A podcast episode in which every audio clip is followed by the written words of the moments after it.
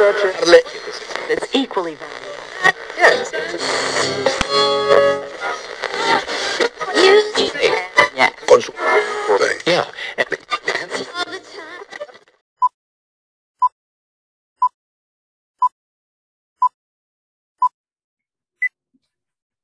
Gina, ¿cómo estás? Ah, muy contento de estar aquí. ¿Cómo está usted? ¿Muy contento? ¿Cómo estás? Es que sí, o sea, porque estoy feliz y animada de volvernos a escuchar otra semana. Ah, estás feliz como una lombriz. Así es. Yo nunca he visto cómo es que una lombriz es feliz, pero todo el mundo lo dice, así que sí, soy feliz como una lombriz. Bueno, pues es que no tienes imaginación, Gina, no tienes imaginación. No sé, es que cuando era pequeña yo veía lombrices, pero nunca encontré su cara. O sea, yo esperaba encontrar. ¿La mía o la de la lombriz? la cara de las lombrices, bárbaro. La sí la veo, la de las lombrices, pues está difícil. Y luego ve que si las partes, entonces agarran. Ah, ya que sádica eres. Es la niña matalombrices. ¿qué te No, no, no. Quería ver que caminara por los dos lados. Ay, y sí camina. Abusado, Gina, ¿no? Abusados contigo, ¿eh? Bueno, Ay, pero no. por si tenían la duda, ahora lo saben. Bueno, ya saben otra de sus aficiones de Gina, cortar a las lombrices en dos partes para ver a dónde camina una y la otra. Ah, esa era como mi afición a los ocho años. Bueno, quién sabe los traumas que todavía continúan, Gina. A ver, habría que ponerte otra lombriz a ver qué pasa. No, ya. Mejor empecemos con. Bueno, pues ya estamos en el episodio 77, ya, ya llevamos bastantillos. Ya, Este es el número de la suerte. Pues sí, ya, ya andamos este, casi llegando a los 100 episodios de nada más de, de Café con Aroma de Historia, porque bueno, pues, con lo que sacamos de, de todos los episodios, pues sí, ya, ya rebasamos los 100. Tu, tu, tu, tu, tu, tu, Pero pues bueno, ahí vamos poco a poquito. este. Y pues esperemos que si es la primera vez que nos escuchan, pues que este, pues nos escuchen, nos recomienden, se, se suscriban, ya sea por, por Spotify, por Anchor, que son las plataformas en las que estamos ahorita, y pues nos recomienden porque eso nos ayuda muchísimo. Como ustedes saben, nosotros vivimos por amor al arte Así es. en, en esto, en esto que corresponde al podcast. Entonces, pues no ganamos nada, absolutamente nada más que el placer de su compañía. el placer de su compañía cuando nos escuchan, cuando nos, nos recomiendan o, nos, o, o- o se suscriben a nuestro canal, ¿no? Así es que, pues no dejen de, de- de hacerlo. Normalmente en el episodio ponemos ahí las, este, las redes sociales, ya también para no echarles el mismo choro todos los, los viernes. Y pues este, pues los dejamos ya con el episodio 77 mientras Gina sigue cortando lombrices. Este, espero que no sean las, la lombrices, espero que no sean las lombrices de su panza, pero bueno. Este, porque también los humanos tenemos lombrices, pero bueno. Acuérdate, en la religión hindú hay reencarnación, Gina, ¿eh? ¿Y no te gustaría reencarnar en una lombriz? Caminaría para el otro lado. Está bien, Gina. Pues bueno, Bueno. los dejamos. Nos vemos la próxima Bye. semana. Bye.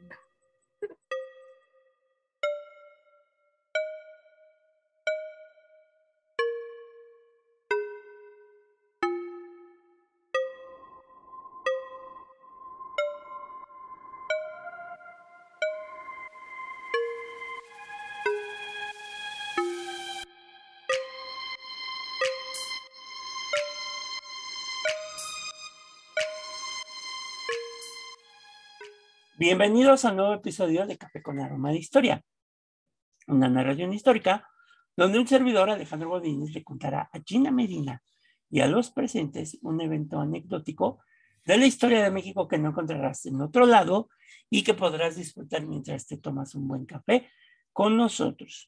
Y siguiendo esta línea de las primeras damas, hoy titulamos nuestro episodio 67, Las nuevas acompañantes. En este episodio Platicaremos de las esposas de los presidentes que quisieron, gobernaron, inclusive algunos ni se enteraron que lo fueron y que ellas obviamente pues tampoco se enteraron que eran este, primeras damas. Entonces, hoy vamos a platicar en este episodio de estas primeras damas. Y seguramente, pues en febrero de 1913, la señora María Enriqueta Flores Mancera de Lascurain ni siquiera se enteró de que fue primera dama. Pues cuando su marido volvió a su casa esa noche y se lo contó, que había sido y ya había dejado de ser presidente de México, pues yo creo que pues ni siquiera se sorprendió, ¿verdad? Sí, estaba muy emocionada, pero luego así se le volvió la emoción. De que por 45 minutos pues había sido pues primera dama, ¿no? Bueno, 45 minutos son 45 minutos, eso sí. no cualquiera hecho- puede decirlo. pudo haber hecho muchas cosas, ¿no? Pero bueno. Otro personaje, que fue doña Emilia Águila de Huerta, esposa de Victoriano Huerta, ella nació en Jalapa, Veracruz. La señora provenía de una familia criolla que había acumulado cierta fortuna en la primera mitad del siglo XIX, pero que había perdido una buena parte de esta en la época en que se efectuó la intervención francesa. La señora Águila contrajo matrimonio con Huerta. La señora Águila, aquí se decía muy chistoso porque la señora Águila contrajo matrimonio con el Chacal, o sea, con Huerta, en el Sí, siglo XIX, sí, a finales de 1880. De esta unión nacieron 11 hijos. Jesús, ¿cómo Sí, mantienes 11 hijos? ¿Cómo mantienes Dios? Pues ese es el presidente, ¿verdad? Cometido el golpe de Estado, mediante el cual Victoriano Huerta fue designado presidente de México, doña Emilia inició sus labores que le correspondían a una primera dama. Asistía a fiestas oficiales, organizó conciertos de caridad a los que invitaba a los militares, a los ministros y al cuerpo diplomático con sus esposas. El evento que más importancia tuvo en los 17 meses que doña Emilia desempeñó el papel de primera dama fue la boda de su hija Luz con el capitán primero del Estado Mayor, Luis Fuentes, ¿no? Realmente ese fue el acto pues más importante en el que ella pudo acudir. Bueno, es que solo fueron 17 meses, también el tiempo no le permitió hacer más actos, pero interesante porque vean, aquí empezamos con estas actividades diploma, bueno, involucrando a la diplomacia mexicana, que poco a poco da sus primeros pasos en el mundo, mm, todavía no puedo decir globalizado, pero en un mundo que ya conoce que más allá de tus fronteras hay otro estado soberano y bueno, pues que hay que entablar relaciones con él. Pues sí. Los periódicos de la época cuentan que la boda de la hija de Huerta y, y doña Águila fue en el templo de San Cosme, con la bendición nupcial impartida nada más ni nada menos por su ilustrísima don José María y del Río, que era el arzobispo de la ciudad, Uy, humildemente. humildemente, y el banquete, que fue para 300 personas en la casa particular de la familia del entonces presidente en la colonia San Rafael, en donde habían permanecido viviendo antes de mudarse a lo que sería el Palacio Nacional, el Castillo de Chapultepec, que era, digamos que la habitación del presidente de la República. Oiga, pero qué bárbaro, no creo que sea un- una casita, porque pues la describen como tal, comparada con el castillo de Chapultepec, pues se parece una casita, ¿no? Pero, pero albergar, albergar a 300 personas en un recinto, pues sí, sí implicaba una gran estructura. Sí, inclusive, si tú vas por la colonia San Rafael, pues muchas de las casas son pues, casononas, bueno, de las pocas que Sí. quedan, ¿no? Sí, son casonas. ajá. Al estilo francés, ¿no? Además, ándale, sí, eso es lo que me gusta de la Ciudad de México. Uno puede recorrer distintos lugares del mundo a través de sus calles por la arquitectura que maneja. Pues sí. Tras haber renunciado Huerta, su familia y él huyen a Europa y como el general no se halla tan lejos de México, decide entonces acercarse más a tierras nacionales residiendo en Estados Unidos. Una vez allá, lo encarcelan en la prisión militar de Fort Bliss y luego en este lugar pues va a morir de cirrosis hepática, ¿no? Bueno, es que le dijeron que mantuviera distancia. Pues sí. Advertido estaba. Pues sí. Doña Emilia falleció en el año de 1940 y obviamente después de 21 años de haber quedado viuda, ¿no? Ella fue la que de alguna manera pues se mantuvo. Y, de ahí... Ajá. ¿Resentiría los estragos del exilio, así como por ejemplo esta Carmen Romero Rubio? No, yo creo que no. Yo creo que hasta le benefició. bueno. que aparte el matrimonio se consideró que no era un matrimonio normal, porque ustedes no lo saben, ni yo para contárselos, pero... Aquí estamos. Victoriano Huerta era de origen indígena, era Oh. otomí, era un indígena otomí. Entonces, como que no se veía muy bien que una mujer de una familia criolla como doña Emilia, pues se casara con, con un indígena.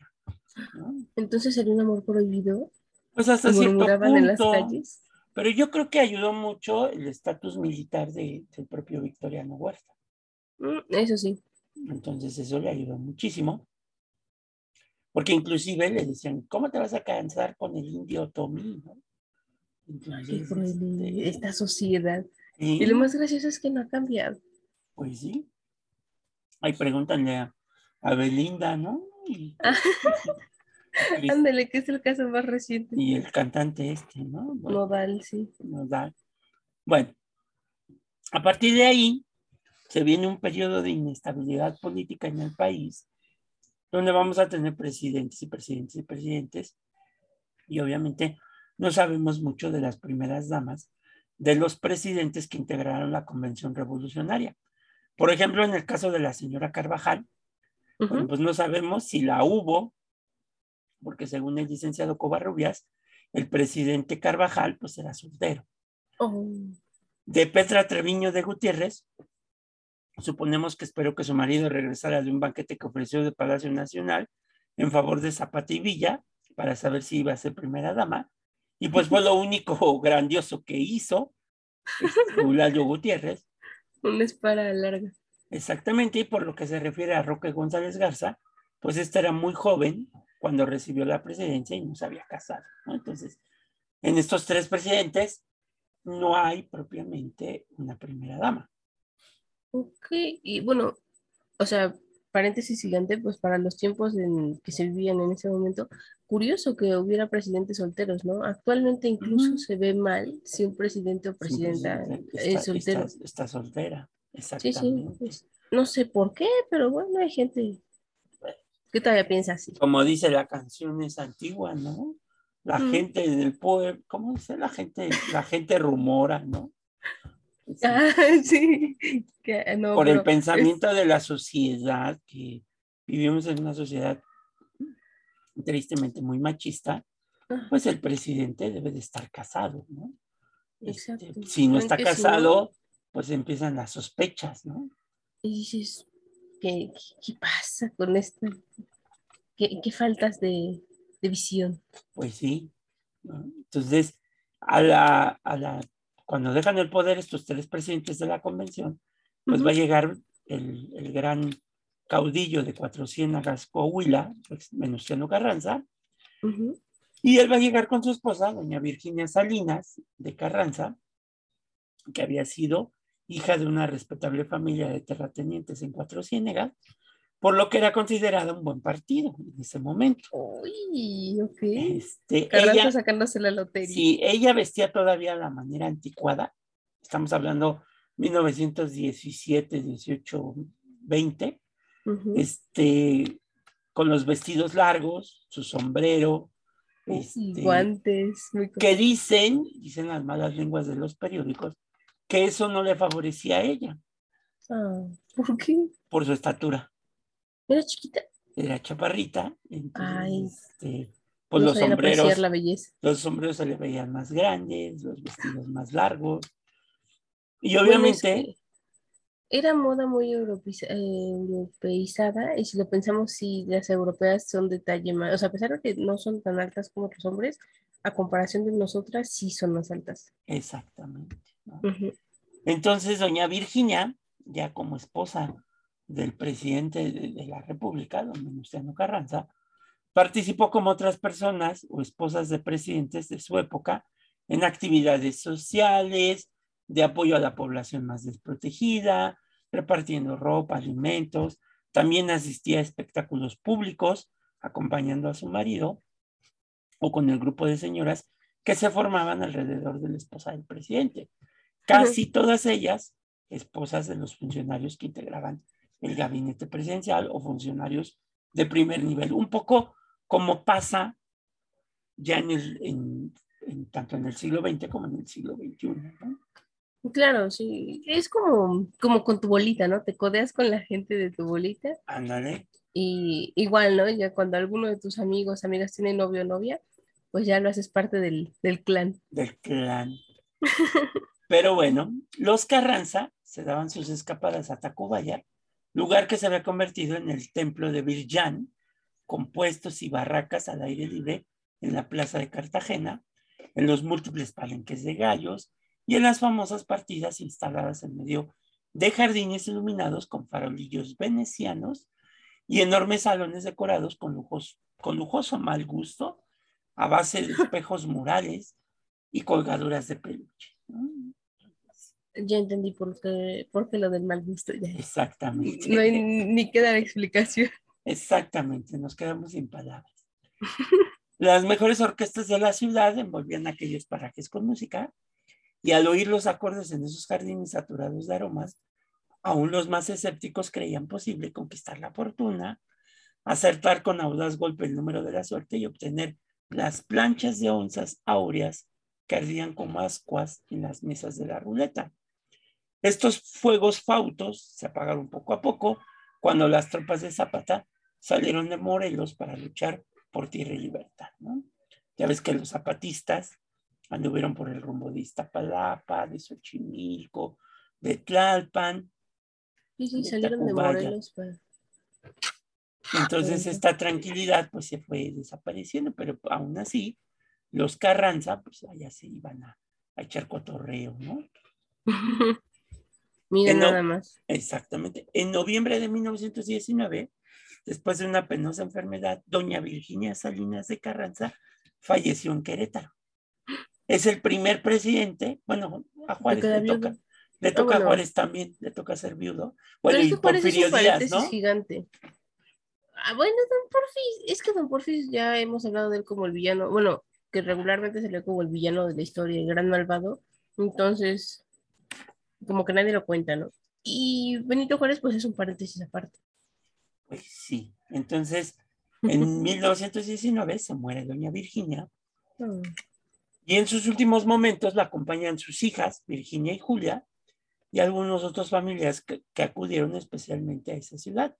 Fue sepultada en el Panteón de la Cruz, en una fosa vecina a la de doña José Ortiz de Domínguez, allá en Querétaro, y los periódicos de la capital dieron la noticia sobre el deceso de la señora Carranza sin armar ruido y no se le rindieron honores póstumos como a otras primeras damas, que fue el caso de doña Margarita.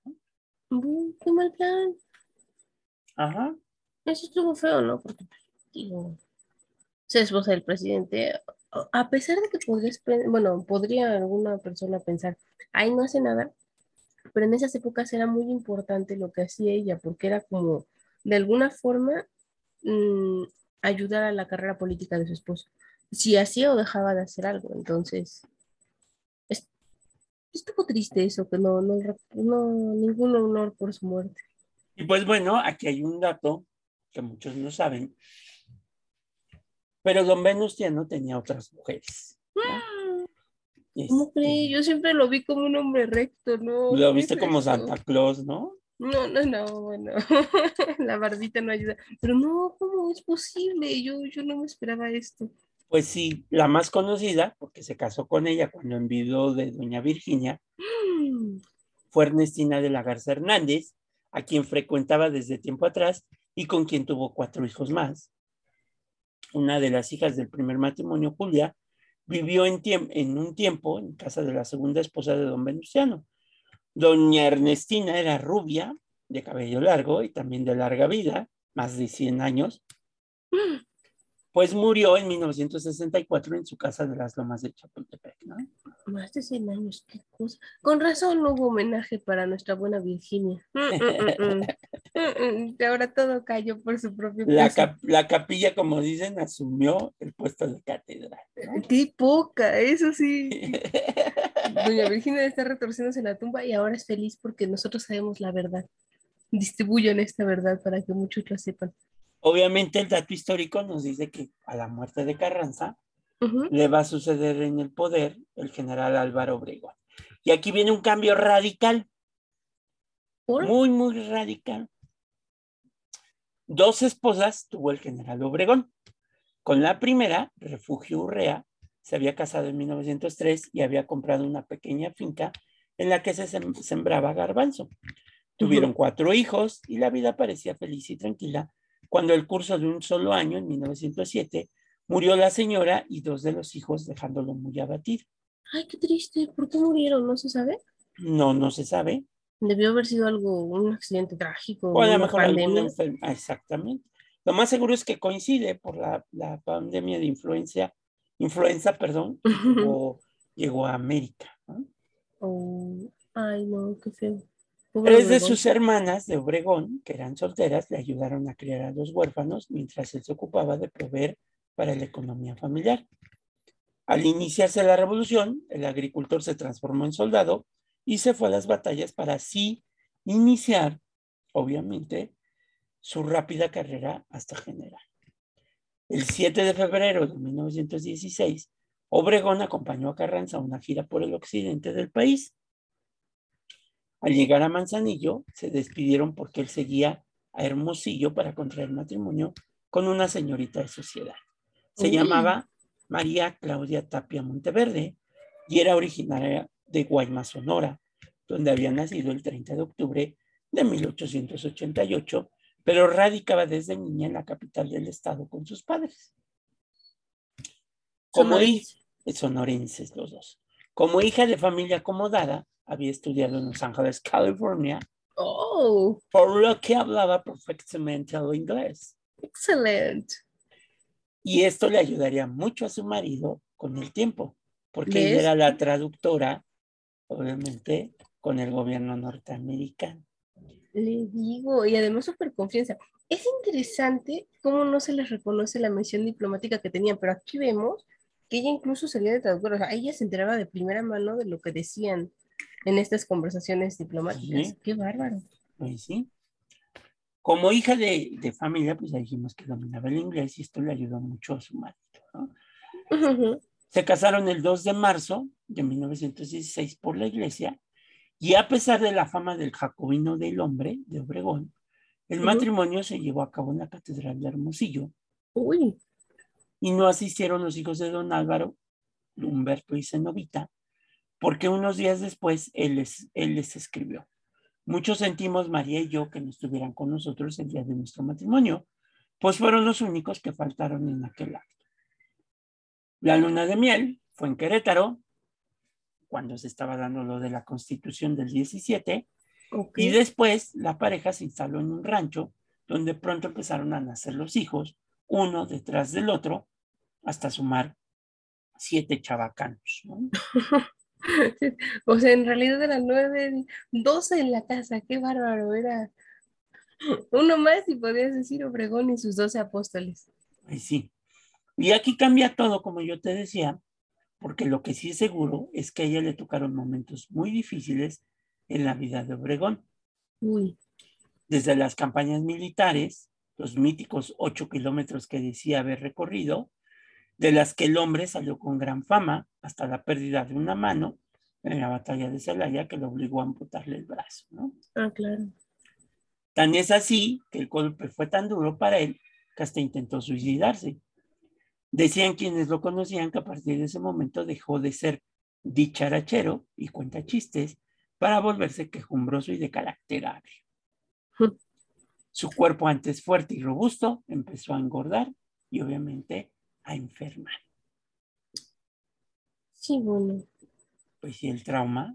pues, Y sin duda, pues fueron momentos asiagos para el matrimonio, porque en ese entonces no se consideraba ir al psicólogo, entonces debía haber sido todavía más rudo atravesar por esta pérdida. Según un amigo, un amigo de la familia, Jorge Aguilar Mora. Obregón envejeció prematuramente y a los cuarenta y tantos años parecía de setenta. Su salud se convirtió en su principal preocupación y se volvió un hipocondriaco que buscaba pretextos para ir a hospitales norteamericanos a curarse de los supuestos males. Algo que no se sabía de él. Sí, no, esto jamás lo había escuchado. Pues sí. Pero también a la señora Tapia le tocaron también los placeres. Porque aquí se va a dar el cambio. La esposa del presidente se tiene que parecer a la esposa del presidente de los Estados Unidos. Ah, aquí empieza. Aquí empieza toda esta cuestión. Ojo ahí. Cuando lo eligieron presidente, se fue con su marido a vivir a la capital y una vez ya en la capital, en su calidad de esposa del mandatario, tuvo que cumplir con una serie de compromisos que no sabemos si le agradaban o no, pero que le permiten lucir sus galas, aunque para entonces, dicen las crónicas, ya había engordado bastante, o sea, lo que se fijan, ¿verdad?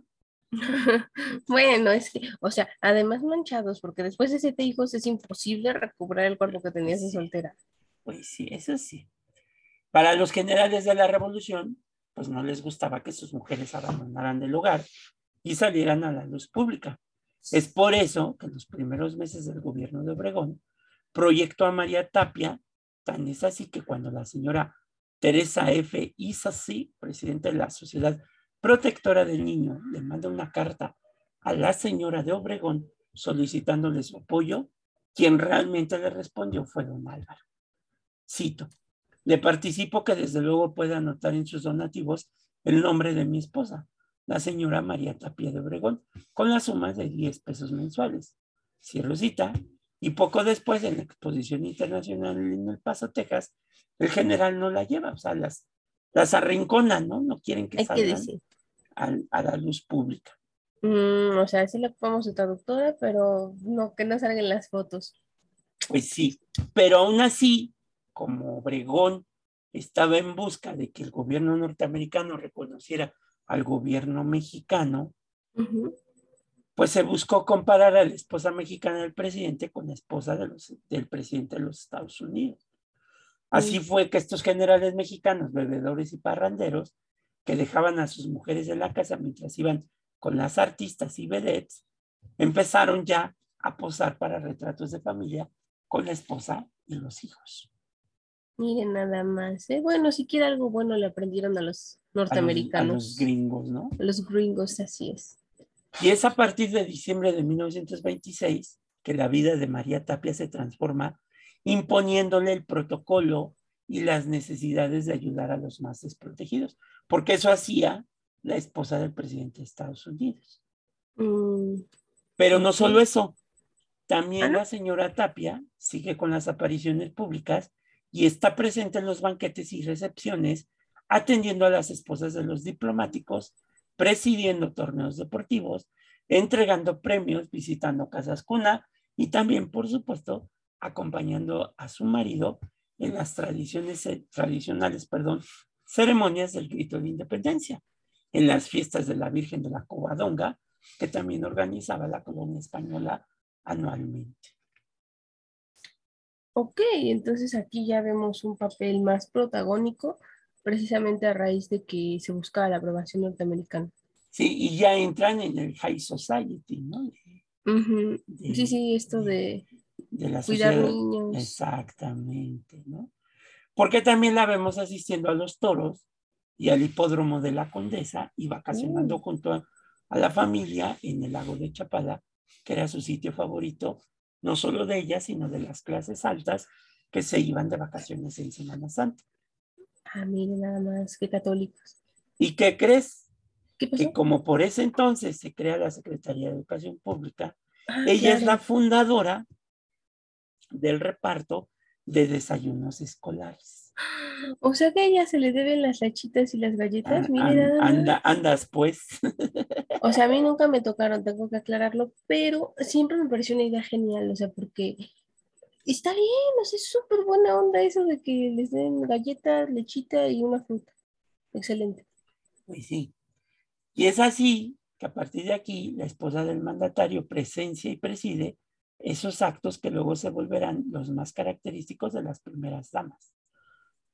Así pues, María Tapia es la primera que abandona la dulce penumbra del hogar y desde entonces ya nunca más las esposas volverán a la oscuridad del encierro doméstico, sino que entran a la vida pública. Palmas, palmas para María Tapia. Muy bien, a partir de ella podemos decir que fue un pequeño paso, pero un gran salto para las mujeres en este país. Exactamente, ya aparecen ahora sí como primeras damas. Excelente, digo, o sea, no es obviamente el papel protagónico, porque el papel protagónico es el presidente, sin embargo, su figura ayuda muchísimo a, a que el protagónico tenga más luz. Ok.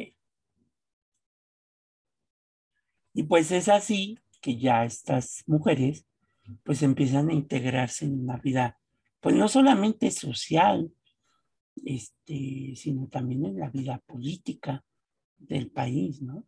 Ya no son estas mujeres que veíamos del siglo XIX, que pues nada más en la hora de la comida pues escuchaban pues que el marido este, iba a ser una revuelta, el país iba a ser invadido, sino que ahora ya se involucran como tal. Y pues tenemos que decirlo, o sea, al final las primeras damas en México, pues sí son una copia de las primeras damas norteamericanas. Sí, sí, tomaron el ejemplo a seguir, ellos le marcaron la pauta y precisamente viene de la vecindad que tenemos con ellos, ¿no? O sea, el ser su frontera y ellos la nuestra implica obviamente una relación más cercana. Y, y justamente su reconocimiento ayudaba precisamente a, que México fuera más conocido en el mundo y respetado en alguna forma, porque pues, bueno, ya éramos amigos de Estados Unidos. Entonces. Aunque sí había esta separación, ¿no? Yo todavía recuerdo en, los sexenios anteriores, ya no tanto ahora, que tampoco hemos tenido así como que muchas visitas oficiales de otros presidentes a México. Bueno, por las circunstancias, pienso yo. Del COVID y todo esto. Este, pero en, en otros sexenios, no sé si veías tú o, o, alguna vez de nuestros amigos, vieron las ceremonias de recepción, por ejemplo, de, de algún presidente o algún, este, eh, eh, algún presidente extranjero, que se les hacían estas ceremonias de bienvenida y que normalmente primero iba el presidente mexicano y el presidente extranjero, y atrás iba la primera dama mexicana y la primera dama extranjera, ¿no? Como que una cosa ahí medio rara, porque bueno, pues tendrían que ir a la par, ¿no? Ya en estos tiempos en los que vivimos, los protocolos, pues también al final de cuentas, pues se tienen que modificar, ¿no? Este, en ese sentido. Sí, sin duda alguna. Fíjese que ahorita que lo menciona, sí hice el flashback y en efecto, antes era así pero podemos, bueno, o sea, puedo advertir una diferencia a partir del matrimonio Barack Obama, de, bueno, o sea, de Barack Obama y de Michelle Obama, que justamente ellos ya empezaban a ir de la par, o sea, si me acuerdo que fue, ay, cuando recién, no sé si vio Macron, de hecho, Emmanuel Macron también con su esposa, siempre van él y la esposa y, y el otro mandatario junto con su esposa, o sea, van los cuatro, ¿no? Ya no es equipo de, de dos, dos equipos de dos, sino ya es un equipo de cuatro.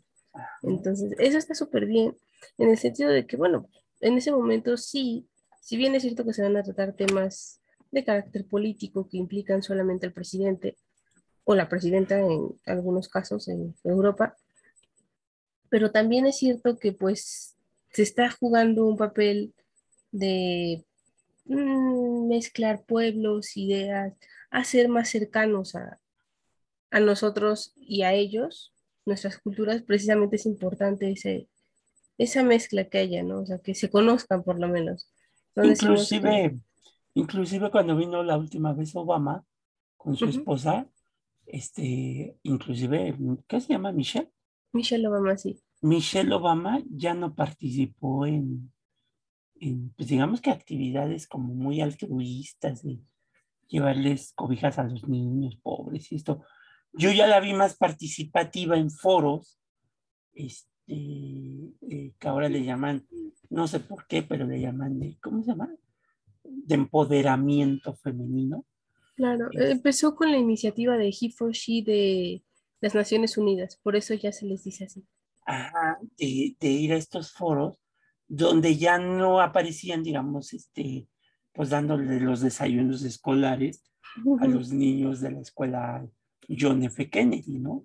Sino que ya las veíamos, o ya la veíamos a, a Michelle, porque fue Michelle realmente, porque todavía, bueno, la, mamá de, la, la, mamá de, la esposa de George Bush, papá.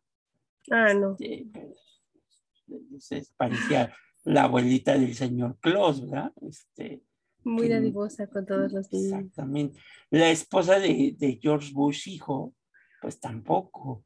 Eh, los Clinton como que iban por esa pauta, pero cuando se viene el escándalo con, con la famosa Ah, becaria, Sí, claro.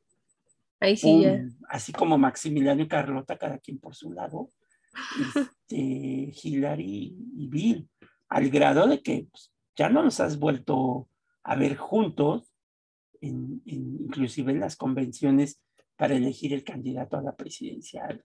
En la última, por ejemplo, candidatura que tuvo Hillary, pues Bill Clinton era así como que, pues pelas, ¿no? Creo que lo único que le dejó fue su apellido. El apellido, porque bueno, hay que saber que en el caso de las mujeres norteamericanas, bueno, si así lo desean, ¿no? Creo que ahí es por deseo, ¿no? Actualmente es por deseo, antes nada más era la única opción. Que ahí sí tenían que adoptar el apellido del esposo, ¿no? Sí, por eso Hillary. Clinton, Hillary Clinton no se apellida Clinton. Sí, no. Este, no sé cuál es su, su otro apellido. O soltera, sea, sí se apellida, pero podría cambiárselo si ella gusta, aunque claro está, pues como Michelle Obama.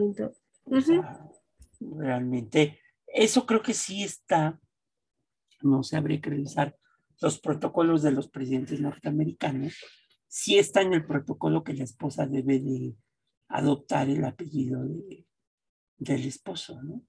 Interesante. No, sé ahorita estoy con, segura. con este, ¿cómo se llama? Con, ya te iba a decir, con Bin Laden. Este, No, este es ¿Cómo se otro, llama? ¿no? Este, ay, se me olvidó su nombre del presidente de Estados Biden. Unidos. Biden, bueno, ahí sonaba. Este, bueno, sí, inclusive, ahora que fue la esposa del presidente de México, este, la señora Biden invitó a la esposa del presidente de México. Claro, ¿no? Además, ¿sabe qué? Me encanta que ahora sí se haga esa distinción.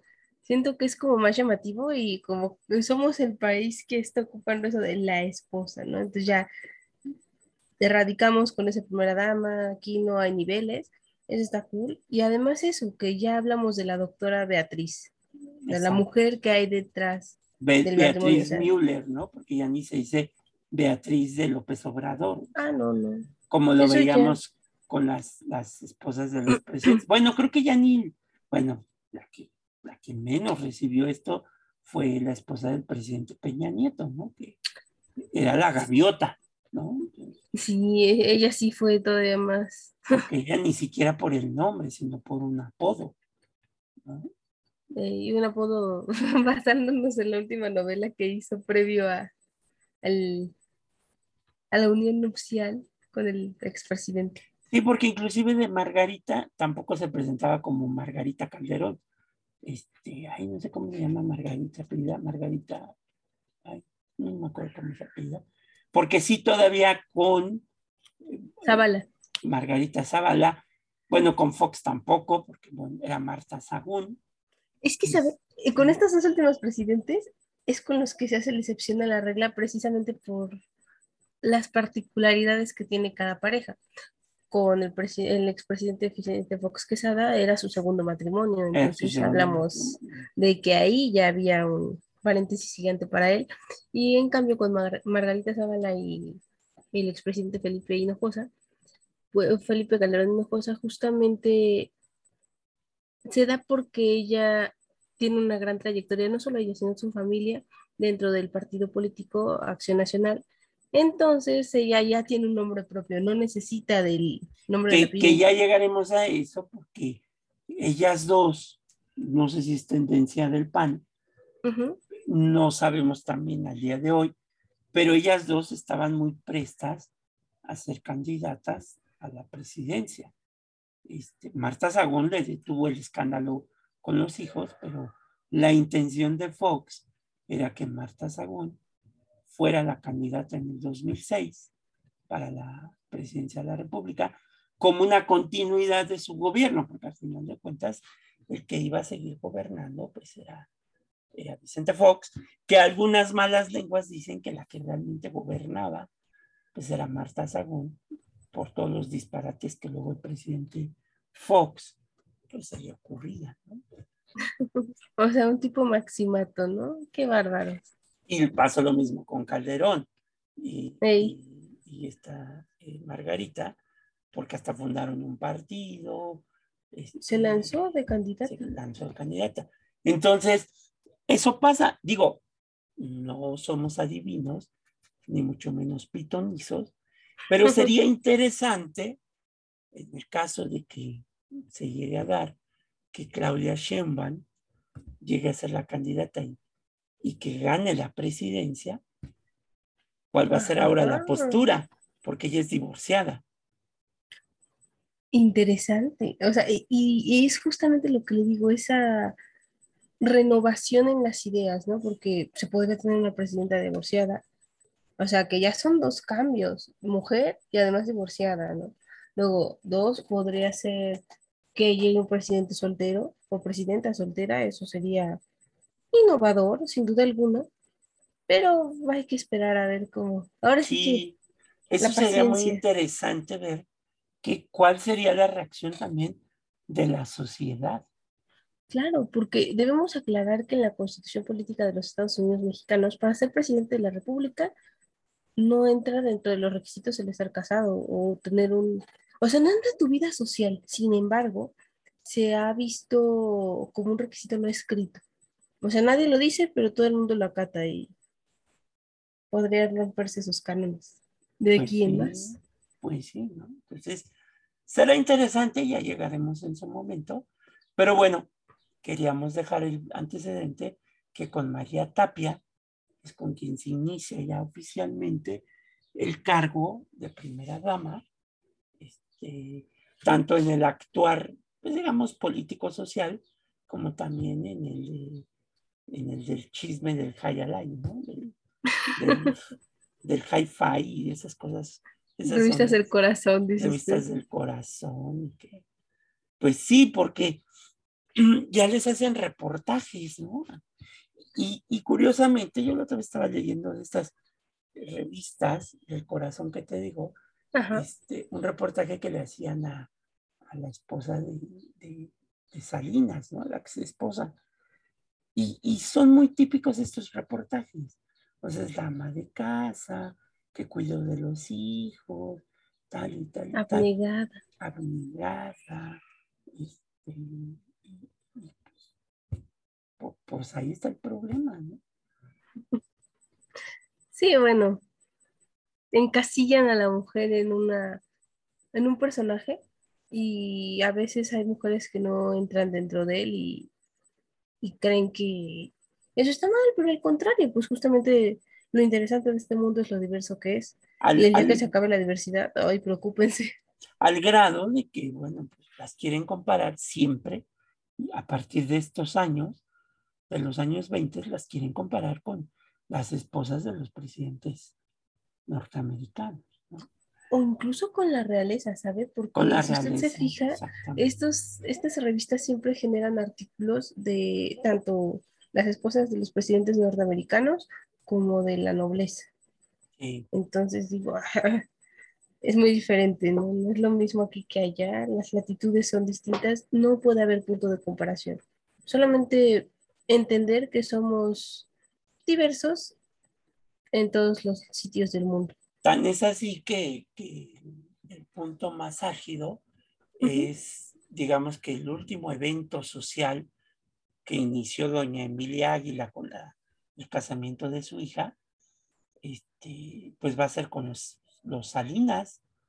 Emiliano Salinas es el último que aparece en estos grandes eventos de su boda este, en una revista del corazón y en los periódicos, ¿no? Es más, estos tiempos, pues ya no hablan mucho de que en las secciones de periódicos haya una sección de sociales, ¿no? Ya se Sí, puede sí. tachar inclusive de discriminatorio, ¿no? Sí, claro, porque hablan de cierto sector social y no cuentan que, no Sí. sé, doña Inés abrió su puesto de tortas en el mercado Hidalgo. Exactamente. Entonces, ese es el problema. Y, y los Salinas son los últimos, ¿no? Que hacen, creo que salieron en las dos revistas, tanto en Caras como en Hola, que es la otra revista, este, como si fuera un reportaje de la realeza. Claro, fueron, a ellos los casaron, bueno, sus recepciones de boda fueron en el Alcázar del Castillo, ¿no? Ajá. O sea, interesante, porque hasta donde yo sé no se puede ocupar ningún edificio público para un servicio particular, pero bueno, el presidente. Bueno, pregúntale al- a la hija del gobernador de, este, de Yucatán, este, cómo violó la ley cuando la hija y el yerno del gobernador, no recuerdo cuál es su nombre, no de ahorita, ya tiene tiempo, este, se subieron a la parte más alta de la pirámide de Chichen Itza Ay, qué padre. para que les Destruyendo tomara, patrimonio histórico. exactamente para que les tomaran su estudio fotográfico de bodas. Ah, qué bonito, destruyendo patrimonio para preservar un buen recuerdo de ellos. Sí, y es una élite que se va volviendo, porque no solamente es la primera dama, ya vienen los hijos, ¿no? O sea, aquí ya los hijos, yo creo que también con María Tapia, ya los hijos empiezan a jugar un papel determinante como esta herencia social de que, pues, pues a pesar de que mi papá a lo mejor no tuvo tantos estudios, fue presidente de México, pero yo ya pertenezco tristemente a una casta social, política. Sí, sin duda alguna es triste porque, bueno, se entiende que a partir de que terminó el imperialismo en este planeta, ya no había ningún, bueno, ya no tendría por qué haber ninguna casta social o así, pero, ay, ya ve usted, ¿no? Son las castas no escritas. Y lo vemos eh, pues ahorita con el actual presidente, ¿no? Claro, cómo Cuando habías visto que en un sexenio a los hijos del presidente se les criticara como se ha criticado ahorita, sabiendo de antemano como, como los, eh, los hijos de los anteriores presidentes, pues, pues no es que yo lo diga, los mismos amigos de ellos ahora lo andan divulgando, ¿no?